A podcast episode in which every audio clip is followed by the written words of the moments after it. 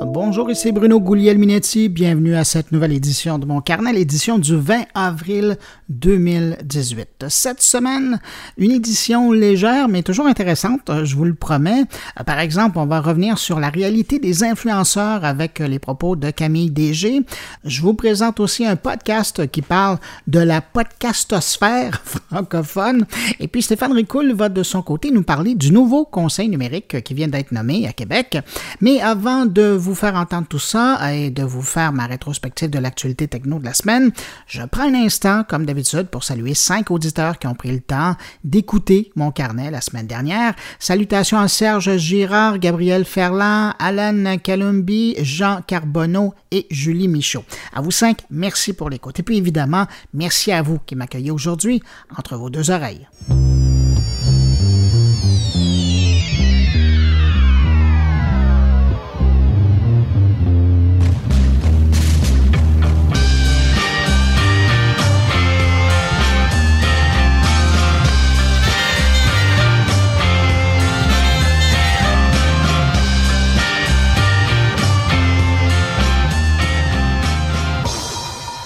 Alors, on commence ce retour sur l'actualité euh, avec évidemment le fait que depuis bientôt un mois, l'actualité dans le monde des technologies soulève de nombreuses questions quant aux efforts qui sont faits par les géants de l'Internet pour protéger la vie privée de leurs utilisateurs. On a beaucoup parlé de Facebook, mais euh, la plupart des grands joueurs sont concernés par le problème et le dernier à soulever des doutes, c'est Google. Évidemment, certains pourraient leur reprocher bien des choses, mais ce qui retient l'attention sur Google cette semaine en matière de respect de la confidentialité des données des utilisateurs. C'est cette étude qui nous provient de l'Université de la Californie, réalisée par une équipe de chercheurs qui s'intéresse particulièrement aux dossiers qui touchent la sécurité et la vie privée dans le monde numérique. Selon leur recherche, des milliers d'applications disponibles aujourd'hui dans la boutique Google Play pour téléphone Android et, qui ont comme principal marché celui des enfants, eh bien, ces applications suivraient à la trace leurs utilisateurs. Ce qui est formellement interdit selon la loi américaine qui protège les jeunes Américains et donc par la bande ben, aussi qui protège également les jeunes utilisateurs canadiens. Ce qui est troublant à travers la liste des applications fautives, c'est qu'on retrouve des grands noms du divertissement. Je pense ici à Disney ou encore Gameloft, la filière mobile de Ubisoft, qui signent des applications qui collectent des informations sur les enfants et ou les suivent à la trace et, euh, pire encore, communiquent souvent cette information de façon non sécuritaire. Et pour vous donner une idée de l'ampleur du problème, le groupe de chercheurs américains a testé 6000 applications pour enfants dans la boutique de Google Play et plus de 3000 d'entre elles ne répondent pas à la loi américaine sur la protection des enfants, la loi qu'on appelle le Children Online Privacy Protection Act, la COPA, euh, qui a d'ailleurs fait force de loi dans le domaine depuis plus de 20 ans. Pour ce qui est du type d'information que ces applications cherchent, eh bien là, ça va dans tous les sens. Ça va des données de géolocalisation du jeune utilisateur en passant par la liste des contacts disponibles sur l'appareil, l'adresse courriel liée à l'appareil, le numéro de téléphone de l'appareil ou encore l'identifiant publicitaire de Google lié à l'appareil. Bref, autant de façon de garder le contact avec l'enfant, de le reconnaître, de le relancer et carrément de le contacter. Ça, la loi américaine l'interdit formellement. Ce qui est également troublant dans cette recherche, c'est que plusieurs gros joueurs dans l'industrie des applications du divertissement euh, pour les enfants disent être ou sont certifiés COPA, mais selon les chercheurs, ça ne les empêche pas de mettre sur le marché des applications qui violent carrément les droits des enfants. Si le sujet vous intéresse, le titre de cette étude-là, c'est Won't Somebody Think of the Children?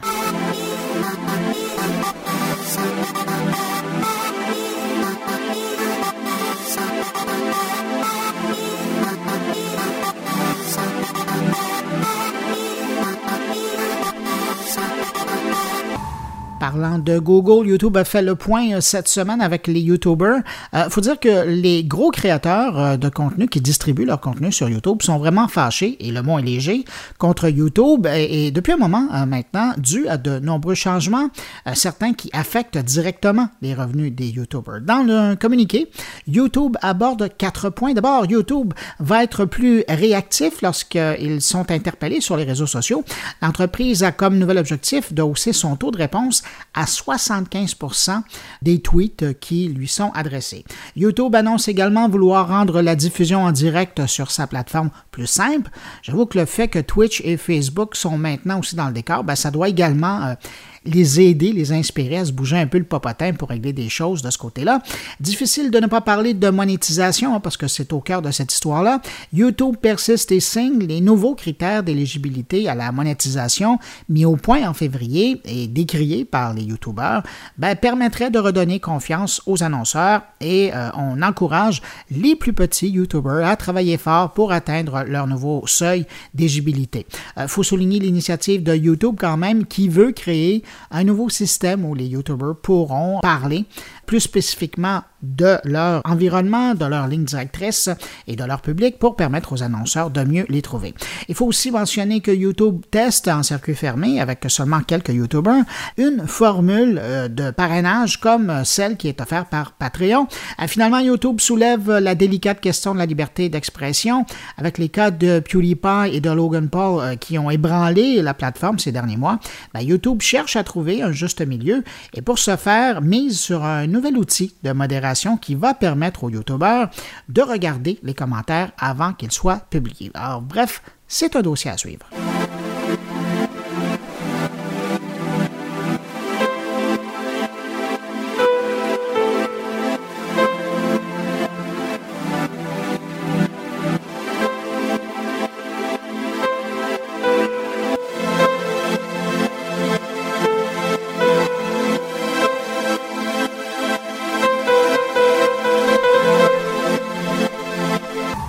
Signature cette semaine d'une entente entre 34 entreprises technologiques pour lutter contre la cyberguerre, rien de moins.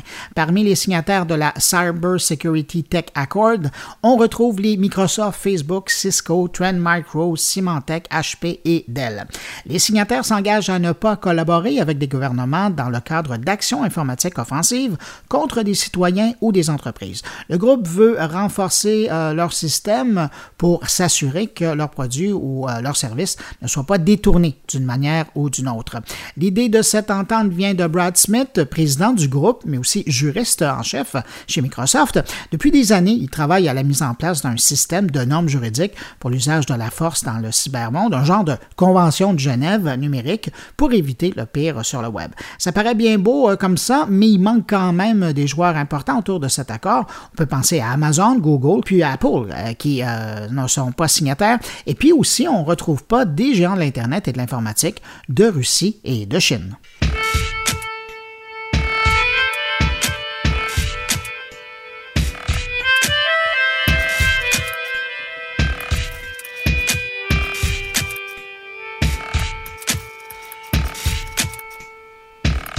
Cette semaine, le patron d'Amazon était fier d'annoncer à ses actionnaires que, après 13 ans d'existence, le service Amazon Prime avait franchi la barre des 100 millions d'abonnés à travers le monde. Amazon Prime, c'est le club select d'Amazon où on retrouve les super utilisateurs du service, ceux qui achètent plus que les autres, qui bénéficient d'un système de livraison express, ceux qui utilisent la plateforme vidéo, le service de musique et la version premium de Twitch, pour ne nommer que ces services. Jeff Bezos affirme qu'en 2017 seulement, Amazon a expédié plus de 5 milliards d'articles avec Prime euh, dans le monde. Et euh, des abonnés Prime, ben, c'est précieux. Hein. En moyenne, un abonné Prime dépense 1700 dollars US par an euh, sur Amazon, alors qu'un non-membre qui utilise fréquemment Amazon dépenserait 700 dollars pendant la même période. Et s'il y avait une seconde bonne nouvelle pour Jeff Bezos, ben, c'est qu'en plus, plus de nouveaux membres ont rejoint Amazon Prime en 2017 que toutes les années précédentes dans le monde et aux États-Unis. Le service Amazon Prime étant disponible dans une cinquantaine de villes dans le monde. Ici au Canada, on parle notamment de Montréal, Ottawa, Toronto, Edmonton, Calgary et Vancouver. Et la dernière info significative du grand patron d'Amazon à ses actionnaires, on apprenait qu'en 2017, pour la première fois depuis la création d'Amazon, plus de la moitié des choses vendues sur Amazon provenaient de vendeurs tiers qui ont des boutiques chez Amazon.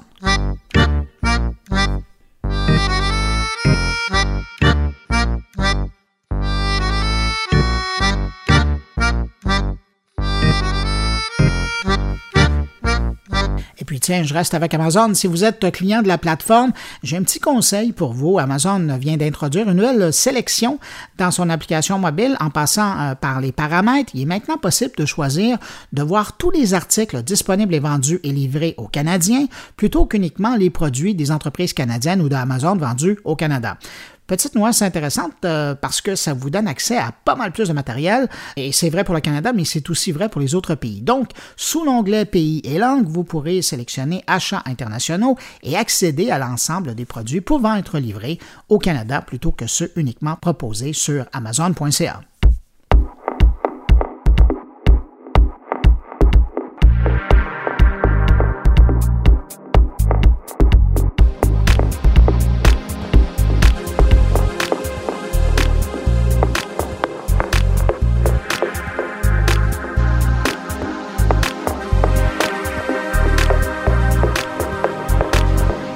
et puis tiens, une petite dernière euh, concernant Amazon. Euh, je ne sais pas si vous avez vu passer la nouvelle cette semaine, mais Amazon a lancé son Internet en Inde. Alors attention, je ne parle pas d'un réseau Internet parallèle au réseau Internet, mais bien d'un logiciel de navigation de l'Internet baptisé humblement Internet, rien de moins. L'Internet d'Amazon est disponible pour le moment uniquement pour les appareils Android et uniquement sur le marché indien.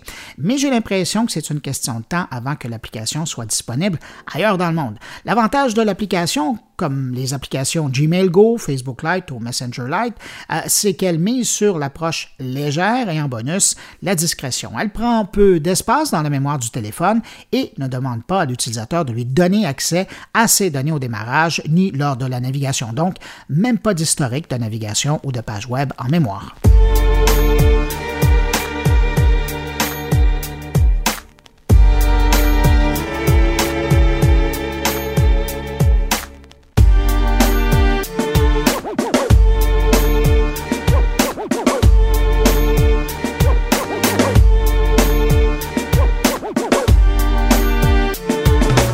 Je ne sais pas si vous vous en souvenez, moi je me souviens euh, de vous en avoir parlé. Il y a quelques mois, le magazine The Verge euh, nous apprenait que le géant Intel travaillait sur des lunettes connectées. Eh bien, c'est fini.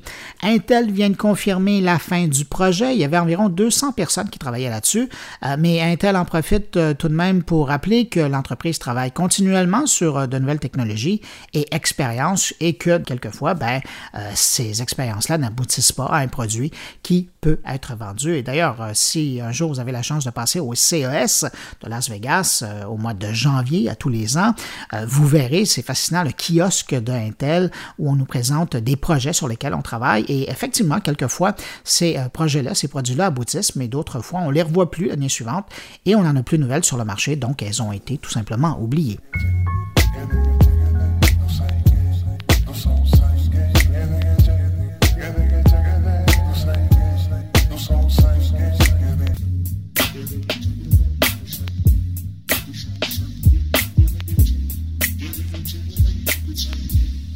Thank you. Là, euh, vous êtes sûrement en train de vous dire que j'avais oublié de parler de Facebook cette semaine, mais je vous rassure, j'y arrive. D'abord, cette semaine, euh, ce témoignage à Londres d'une ancienne cadre de Cambridge Analytica, euh, Brittany Kaiser, qui estime que les données collectées sur Facebook pourraient être beaucoup plus nombreuses que ce que Mark Zuckerberg a annoncé aux membres du Congrès et à l'ensemble de ses utilisateurs. On savait que le quiz This is Your Digital Life et ses 300 000 personnes qui ont accepté d'y participer et en parallèle, en dommage collatéral, les 87 millions d'utilisateurs qui se sont fait siphonner leurs données au passage, ça, on connaissait. Mais ce que l'ancienne cadre de Cambridge Analytica a révélé, euh, c'est que ce quiz, en fait, ben, c'était pas le seul questionnaire et lot de données liées à Facebook que Cambridge Analytica utilisait. D'autres quiz avaient été précédemment offerts aux utilisateurs de Facebook et donc d'autres millions de gens ont probablement vu leurs données être également siphonnées avec et sans leur consentement. On parle notamment de deux quiz, peut-être que vous les avez remplis. Si c'est le cas, ben, vous allez vous en souvenir. Un questionnaire sur la sexualité de l'utilisateur et un autre sur la personnalité musicale des utilisateurs. De son côté, à la suite du témoignage, ben, Facebook a simplement répondu qu'il continue à enquêter sur toutes les applications qui ont eu accès à une grande quantité d'informations avant 2014. Et parlant de Londres et de Facebook, ça me fait penser que cette semaine, euh, j'ai lu euh, que selon le Telegraph de Londres, Facebook a discrètement empêché les applications d'accéder aux données privées de ses utilisateurs il y a seulement deux semaines, alors qu'en audience et devant toute la planète, Mark Zuckerberg disait qu'il euh, avait bloqué cette fonctionnalité il y a trois ans.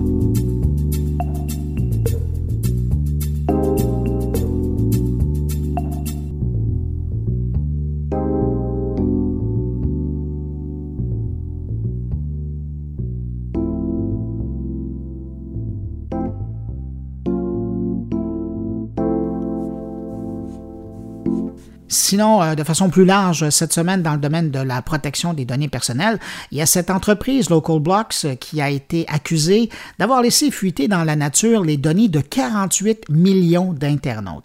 Euh, ces données avaient été colligées à partir de Facebook, mais également à partir de LinkedIn et de Twitter, sans le consentement des internautes. Local Blocks euh, avait stocké ces infos volées sur un serveur qui n'était pas protégé par un mot de passe, selon un rapport publié par une firme de sécurité informatique. Ces informations personnelles reliées aux 48 millions d'internautes seraient restées accessibles et téléchargeables par n'importe qui, enfin, euh, quelqu'un qui aurait cherché ce type d'informations. Et pour le type d'informations sur les gens, on parle de leur nom, leur adresse civique, la date de naissance, leur centre d'intérêt, leur profession, les liens familiaux et des publications et textes écrits par les utilisateurs.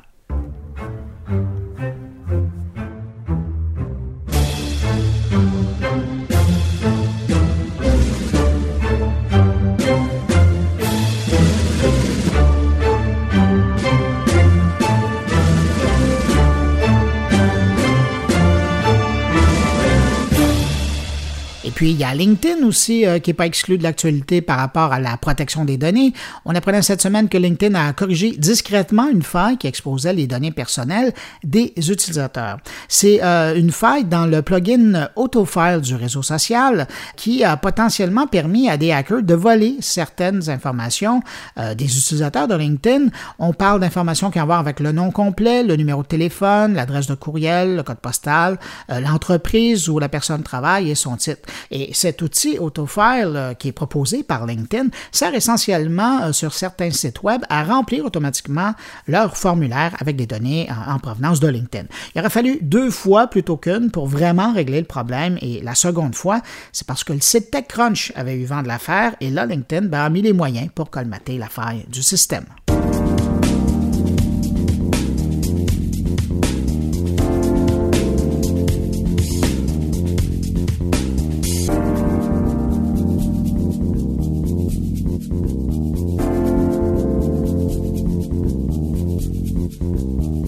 Cette semaine, alors qu'on parle depuis un moment de la protection des données personnelles, j'entendais le segment radio de mon ami Jérôme Colombin à Paris euh, qui rappelait à ses auditeurs de France Info l'importance d'une bonne hygiène numérique pour préserver nos données.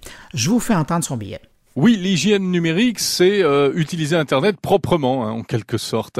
Ce sont des petits gestes simples qui permettent de limiter les risques d'exploitation abusive de nos données personnelles. Par exemple, sur Facebook. Sur Facebook, il y a plusieurs choses à faire, notamment vérifier quelles informations vous avez indiquées en plus de votre nom. Hein. Est-ce que vous avez donné votre adresse, votre numéro de téléphone, etc. Est-ce bien utile? Si c'est pas le cas, eh bien supprimez-les. Autre conseil, ne répondez pas à tous ces petits jeux gratuits, pourtant très très amusant, très attractif. C'est de là qu'est parti le fameux scandale Cambridge Analytica. Vérifiez également à quelles applications tierces vous avez donné une autorisation de connexion à votre compte Facebook. Ça, c'est valable aussi sur Twitter. Ça peut faire beaucoup de dégâts si vous tombez sur des sociétés peu scrupuleuses. Et puis vérifiez aussi tout simplement euh, qui a le droit de voir vos messages ou vos photos, etc. D'accord, Jérôme, mais comment faire concrètement? Alors ça dépend de chaque plateforme évidemment. Hein. Euh, sur Facebook, puisque c'est la plus importante, ça s'est pas mal simplifié ces derniers temps. Il est plus facile qu'avant euh, de régler tous ces paramètres à condition de s'en donner la peine. Il faut aller donc dans les paramètres de confidentialité et examiner tous les éléments les uns après les autres. En fait, c'est l'un des points positifs du scandale Cambridge Analytica. Facebook a pris plusieurs décisions visant à améliorer la protection des données et surtout euh, à faciliter le paramétrage de ces données de confidentialité. Mais est-ce bien normal, Jérôme, d'avoir à prendre toutes ces précautions? Bah écoutez, après tout, personne ne nous oblige hein, à utiliser Facebook ou Google. Et quand on le fait, on est logiquement soumis aux règles instaurées par ces plateformes. Alors ces règles doivent bien sûr être conformes aux lois en vigueur, mais quand il n'y a pas de loi spécifique, eh bien ces entreprises privées voient avant tout leur intérêt commercial. Et cet intérêt passe par l'exploitation des données. Elles ne s'en sont jamais cachées. C'est leur business model. Le problème, c'est quand ça dérape, euh, si euh, un tiers, comme Cambridge Analytica, pour en reparler, peut tout d'un coup accéder nominativement aux uns et aux autres. Là, il y a un véritable problème par rapport à la promesse de base de Facebook. Cela dit, l'intérêt des plateformes web, c'est de maintenir la confiance avec leurs clients, c'est-à-dire les utilisateurs. Sinon, ces clients vont s'en aller. Et on voit bien à travers les mesures annoncées par le réseau social, à travers les prises de parole de Mark Zuckerberg ces dernières semaines, à quel point le maintien de cette confiance est important tout simplement pour des raisons économiques.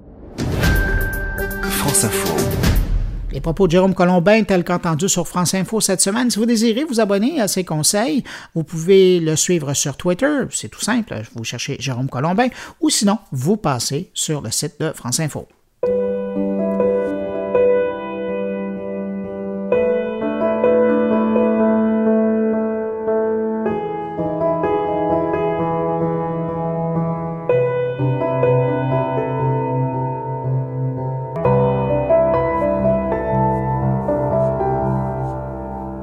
Bon, pour revenir à Facebook, il y a quand même des bonnes nouvelles cette semaine, notamment au sujet des tests entourant la fonction de première. Euh, ce serait une nouvelle fonction qui permettrait aux créateurs de diffuser des vidéos préenregistrées sur Facebook Live, un peu comme on le fait déjà sur Twitch, par exemple. Euh, c'est-à-dire que vous avez une vidéo que vous avez regardée en direct, comme si elle était en direct sur Facebook Live, mais celle-ci a été préenregistrée. Euh, mais la formule première permet d'utiliser aussi l'espace de clavardage en direct comme lors d'une diffusion en direct. Cette formule est particulièrement intéressante pour les créateurs qui voudront peaufiner davantage leur production avant de l'offrir à leurs abonnés.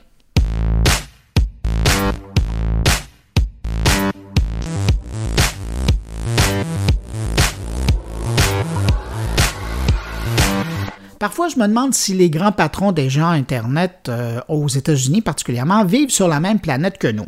Ça fait quoi? Quatre semaines qu'on parle de protection de vie privée, de confidentialité sur Internet, et voilà que Yahoo annonce qu'il se donne le droit de lire vos courriels. Ben, nos courriels.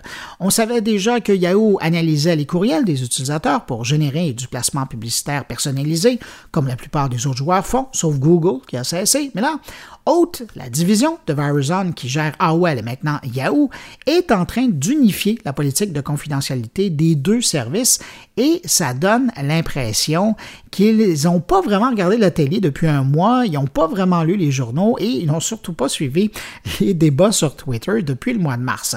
Parce que Haute a décidé que pour les deux services, AOL et Yahoo, ils allaient avoir le droit de lire les courriels des utilisateurs, leurs messages instantanés, regarder leurs photos et même regarder les pièces jointes euh, aux communications. Et pire encore, Haute se donne le droit de partager ces données avec sa société mère Verizon. Là, la question, c'est de savoir est-ce qu'un bon sénateur ou un membre du Congrès américain va inviter quelqu'un de chez Haute pour expliquer cette décision?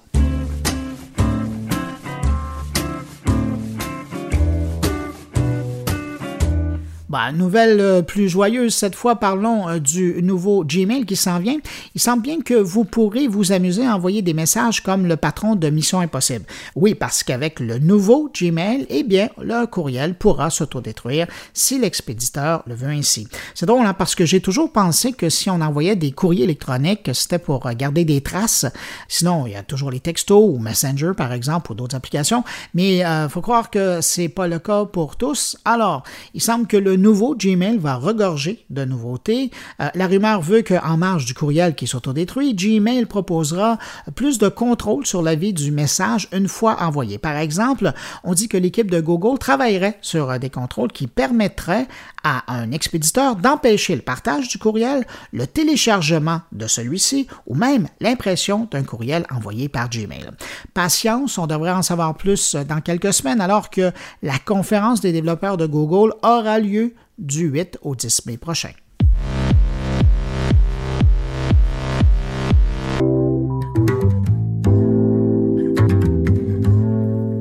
Je pense que je vous en parle euh, toutes les semaines depuis un moment et euh, pour cause. Hein. L'histoire Cendrillon des jeux vidéo ces temps-ci, c'est celle du jeu Fortnite qui engrange une fortune, notamment dans l'environnement des iPhones et des iPads. Aujourd'hui, on parle de revenus qui dépassent le million de dollars par jour.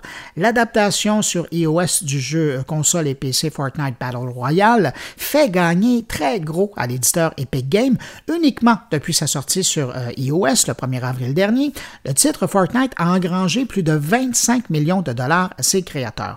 Mieux encore aux États-Unis, après l'application de Netflix, c'est l'application de Fortnite avec laquelle les Américains passent le plus de temps selon Sensor Tower.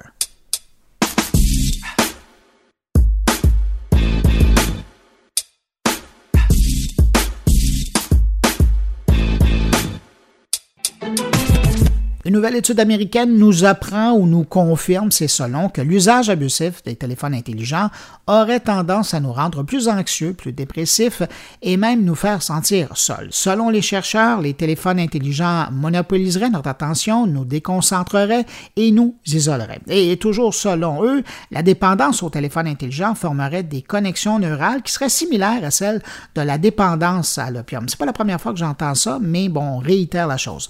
Observation intéressante, les chercheurs ne parlent pas de multitâches par rapport aux utilisateurs du euh, téléphone intelligent, mais plutôt de semi-tâches lorsqu'ils observent leur sujet. Ceux-ci faisant deux ou trois choses à la fois au lieu d'être plus productifs en se concentrant sur une seule chose à la fois. Pour mieux vivre tout en gardant son téléphone intelligent près de soi, parce que quand même on en dépend un peu, les chercheurs recommandent quelques mesures de détoxification comme mettre un terme aux notifications sans importance. Moi, j'ai mis un terme à toutes les notifications. Je vais voir quand j'en ai besoin. Planifier les heures où on veut prendre ses courriels et planifier aussi le temps qu'on passe sur les réseaux sociaux.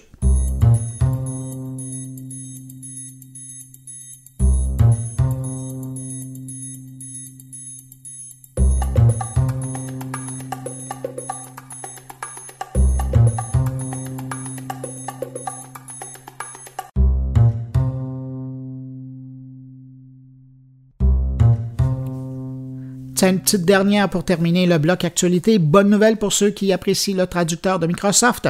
L'application Microsoft Translator fonctionne maintenant sans Internet, donc en mode hors ligne.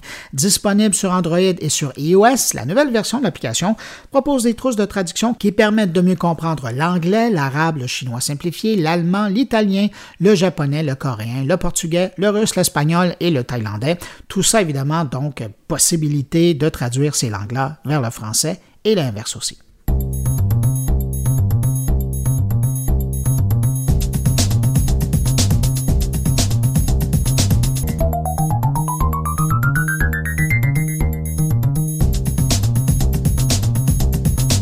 Ah, le monde des influenceurs. Voilà un métier ou un statut qui fait rêver bien des gens. Euh, je parle du sujet parce que euh, cette semaine, j'ai écouté un panel sur Facebook qui parlait justement du sujet. C'était dans le cadre d'un déjeuner des pros organisé par Rachel Audissimard, celle qui est derrière le groupe des professionnels des médias sociaux et du web euh, du Québec, un groupe qu'on retrouve sur Facebook. Et dans le cadre de cette discussion, j'ai bien apprécié l'intervention de Camille Dégé, la fondatrice de l'agence Code Morse, elle-même influenceur depuis plusieurs années. Expliquait essentiellement ce que ça prend pour réussir comme influenceur. En fait, je devrais dire qu'elle expliquait ce que ça prend pour réussir, mais également pour durer. Mais d'abord, la question de l'animatrice Rachel Hood Simard.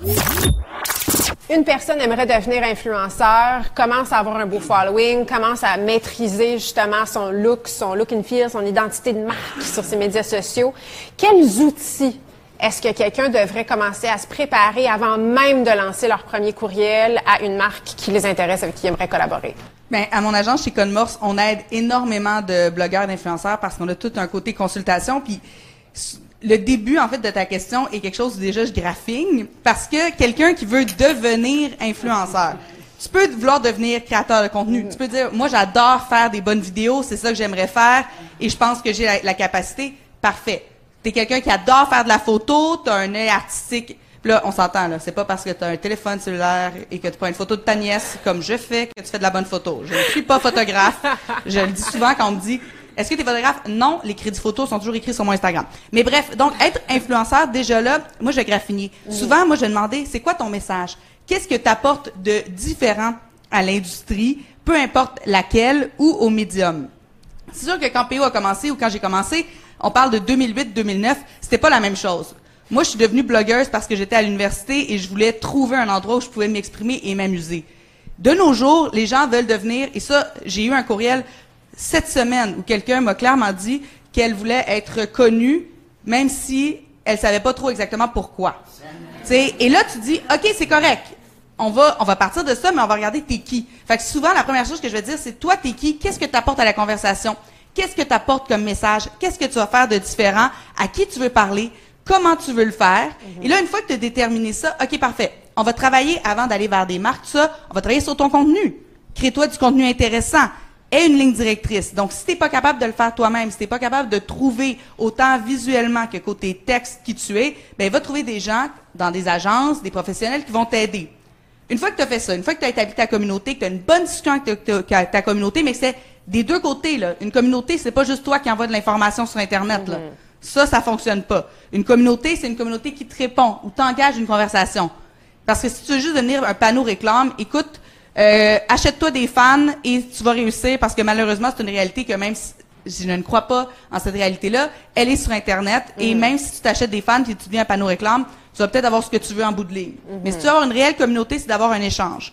Une fois que tu as ça, là, il faut que tu te bâtisses un kit média. Qu'est-ce que c'est un kit média? C'est un, c'est un document où tu décris qui tu es, pourquoi tu le fais, qu'est-ce que tu fais, à qui tu parles, comment tu leur parles, c'est quoi? Est-ce que tu fais une vidéo par semaine? Est-ce que tu es plus sur Instagram? Est-ce que tu parles d'une niche précise? Après, c'est avec toutes tes statistiques, parce qu'on parlait tantôt d'objectifs commerciaux. Ben, dans ton kit média, assure-toi d'avoir des bonnes statistiques. Assure-toi de démontrer aussi comment tu as envie de travailler avec des marques et comment tu peux leur donner un retour sur investissement. Mm. C'est très business, c'est moins créatif, mais ça fait en sorte que quand tu arrives, tu as l'air professionnel, tu as l'air prêt.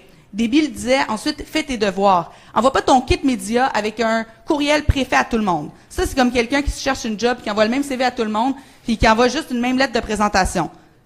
C'est, ça fonctionnera pas. Donc, regarde bien les marques, envoie un kit média et envoie des idées aussi. Mm. Tu sais, quand tu écris à la marque, tu peux dire, écoute, j'ai envie de travailler avec toi sur tel projet, pour telle raison, voici ce que j'aimerais te proposer. Et au début, attends-toi pas à être millionnaire. On peut-tu casser ça? Moi, dernièrement, on dirait que tout le monde me dit ça, puis je suis comme, ben voyons. Comme, un, si t'es là juste pour l'argent, ça, ça durera pas longtemps, t'es pas à bonne place, t'auras pas de plaisir, c'est pas un milieu qui est facile. Tu sais, oui, sur Instagram, ça a l'air glamorous, là, mais ce n'est pas tout le temps. C'est beaucoup de travail, et si tu veux faire un contenu de qualité, ça fonctionnera pas. Donc, je pense que c'est les premières étapes à faire. C'est surtout aussi de s'entourer et ensuite de faire partie de la communauté. Et là, je vais mettre un petit bémol là-dessus parce que pour certaines personnes, faire partie de la communauté, c'est épuisant, c'est à toutes les 5 à 7 tout le temps. C'est pas ça. C'est échanger avec d'autres personnes. C'est, tu sais, quand j'ai vu PO, tantôt, je suis arrivée, j'ai donné un gros câlin parce que j'étais donc bien contente de le voir. Je l'ai suivi à Coachella. Je trouvais ça le fun. Il a fait du beau contenu. Mais c'est d'échanger avec la communauté, de faire partie, puis là, que vous, juste que vous soyez là ce matin d'un côté ou de l'autre, c'est que vous avez décidé de vous engager dans cette communauté-là, puis de comprendre les autres. je pense que c'est déjà la première étape. Les propos de l'influenceur Camille DG lors du déjeuner des pros cette semaine. Si vous êtes curieux d'en entendre plus sur le sujet, parce que c'est un panel qui durait quand même une heure, je vous invite à passer sur la page Facebook de l'agence République, République avec un K. Euh, c'est eux qui proposent la conférence en ligne. Et euh, si euh, vous vous êtes perdu un peu en chemin, ben, pour simplifier la chose, je vais mettre un lien sur moncarnet.com pour vous y rendre directement.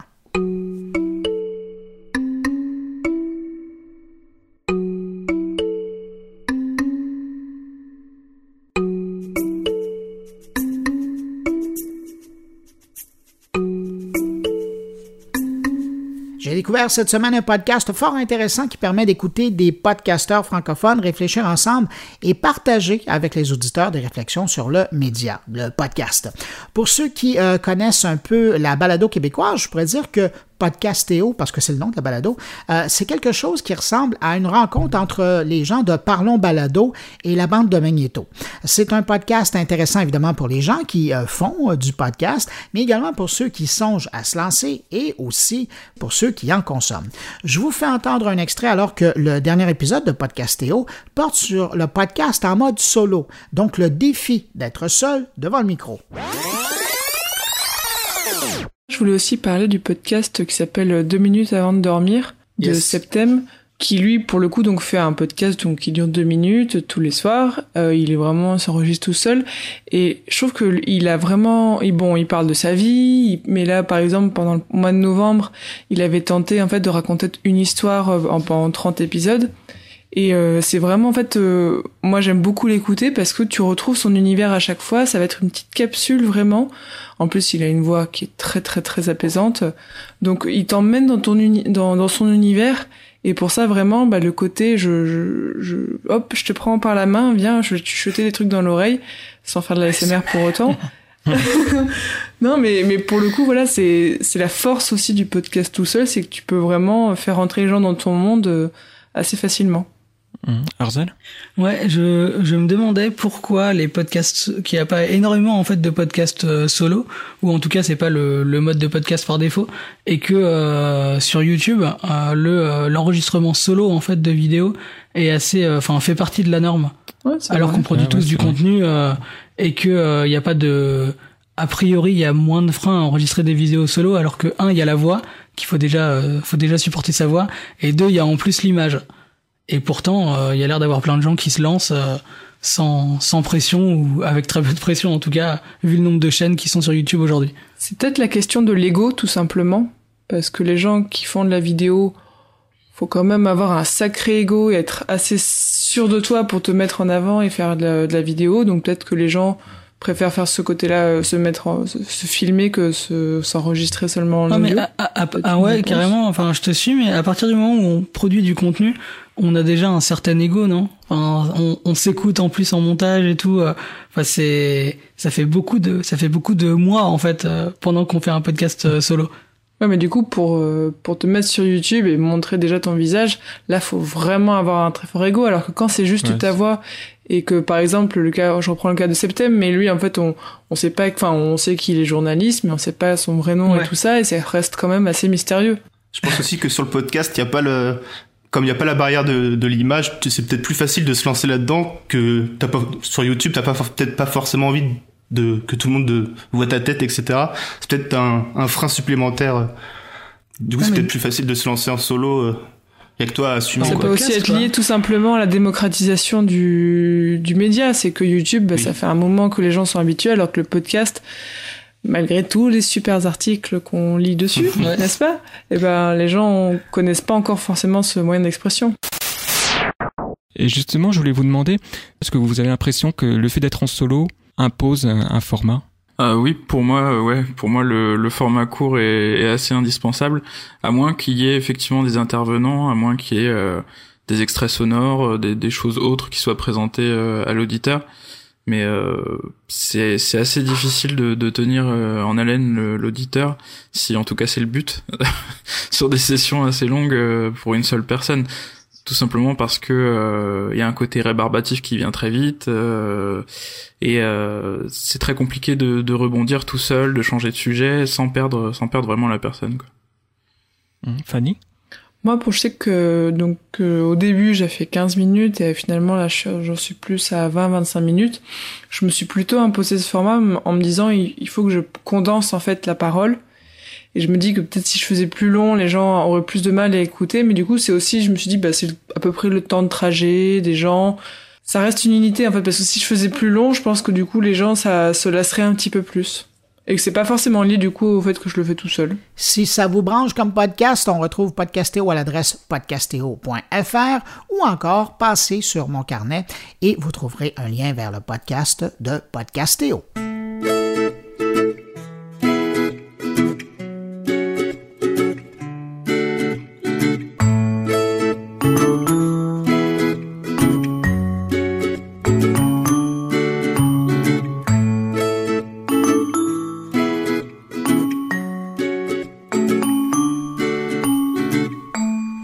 Temps de retrouver Stéphane Ricoul. Stéphane, cette semaine revient sur les nominations de la semaine dernière, maintenant qu'on sait qui compose le Conseil numérique du gouvernement du Québec.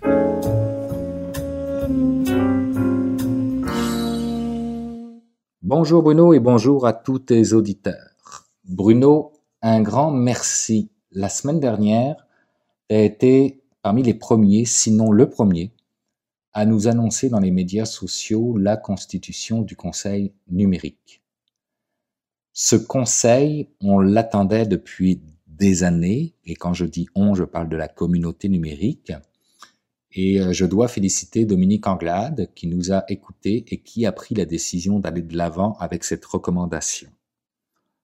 J'ai donc applaudi euh, de mon côté avec un petit pincement au cœur. Pour ceux qui me connaissent, vous le savez, je voulais faire partie de ce conseil numérique. Je voulais même éventuellement, si possible, en prendre la tête et ce n'est dans aucun des deux cas une réalité. Je n'en fais pas partie et je ne suis pas à la tête de ce conseil-là. Reste que je suis capable de reconnaître que juste le fait de le créer était excessivement important. J'ai pris le temps de me pencher tout de même sur la constitution de ce conseil. Pour rappel, le conseil a été créé dans un objectif de guider le gouvernement en regard aux priorités reliées au numérique pour le Québec et en regard à la mise en œuvre de la stratégie numérique que Dominique Anglade a annoncée il y a quelques mois de cela. Le Conseil numérique a aussi comme fonction de mobiliser le monde des affaires et la communauté numérique afin d'accélérer le virage numérique de notre société et de favoriser la prospérité collective. Et c'est là que pour moi, on a peut-être raté quelque chose dans la constitution de ce Conseil. L'idée, à la base, c'est d'avoir une représentativité des secteurs. Or, quand je regarde la constitution du Conseil, sur les 13 membres, 5 sont directement reliés au monde de l'éducation. Oui, c'est important l'éducation, mais 5 sur 13, c'est peut-être beaucoup en termes de poids. 4 sont reliés directement au monde des technologies de l'information. Oui, c'est la base, les technologies de l'information pour le numérique, mais ce n'est pas tout. Donc là, on a déjà 9 personnes sur 13 qui représentent deux secteurs simplement. Ensuite, les autres secteurs représentés, c'est capital de risque, on va dire financier, si on, étend cela. On a le commerce de détail qui est représenté, on a le secteur de la santé qui est représenté, on a le secteur des télécommunications avec le président du conseil, du conseil numérique, et on a euh, tout ce qui est de, le, domaine de la donnée, euh, ce qui est absolument essentiel pour le conseil numérique, mais aussi pour l'économie numérique de façon générale. Et on a aussi, mais j'allais dire malheureusement le gouvernement qui est représenté, puis je vais vous expliquer après pourquoi je, je voulais dire malheureusement. Donc, quand on regarde ça, ben on se dit, OK, on passe à côté des secteurs du transport, de la logistique. Pourtant, en matière d'économie numérique, ce sont deux secteurs excessivement importants. On passe à côté du manufacturier, alors que le gouvernement, on le sait, a mis en place des initiatives pour le manufacturier 4.0.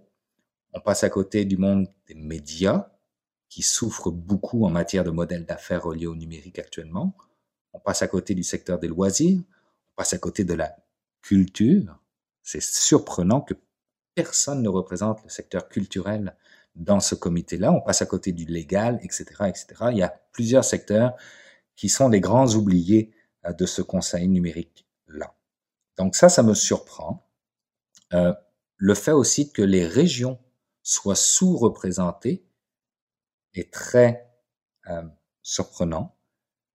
On a Magog, donc la région de la Montérégie, qui va être représentée, mais rien pour le reste.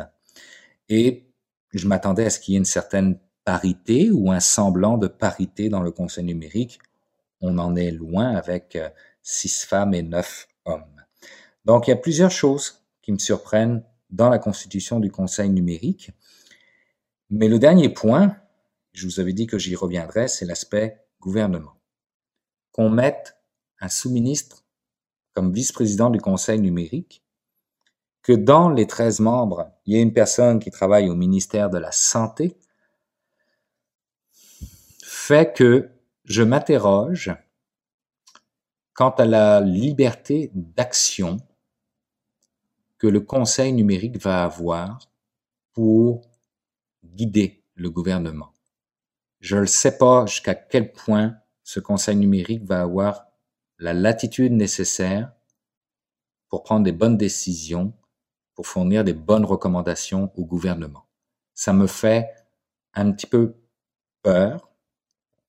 Je ne voudrais pas que ce conseil numérique-là ne serve à rien au final, juste à satisfaire une communauté numérique parce qu'elle le réclamait. Je ne pense pas sincèrement que c'est ça l'objectif que le gouvernement a en mettant en place le conseil numérique. Reste que c'est un élément de questionnement qu'il faut absolument lever pour que le conseil numérique fonctionne à, son plein potentiel en regard aux conseils qui vont promulguer auprès du gouvernement. Cet automne, on s'en va en élection. Le Conseil numérique a été nommé par le gouvernement actuel. J'aimerais avoir l'assurance, si c'est possible, que ce Conseil numérique-là va perdurer au-delà des élections. Merci.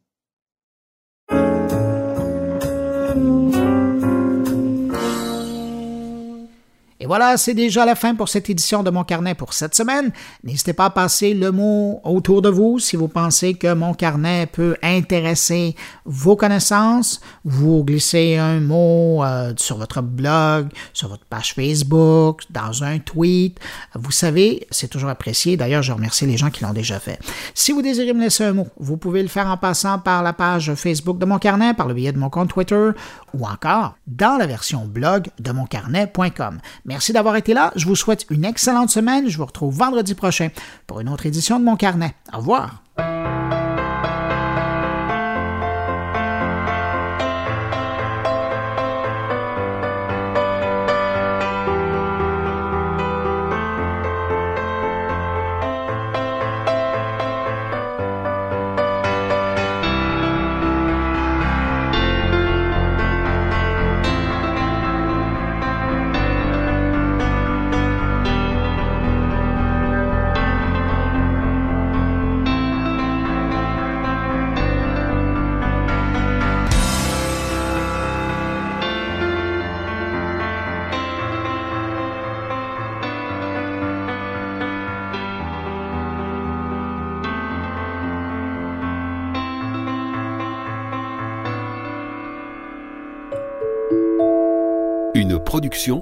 goulielminetti.com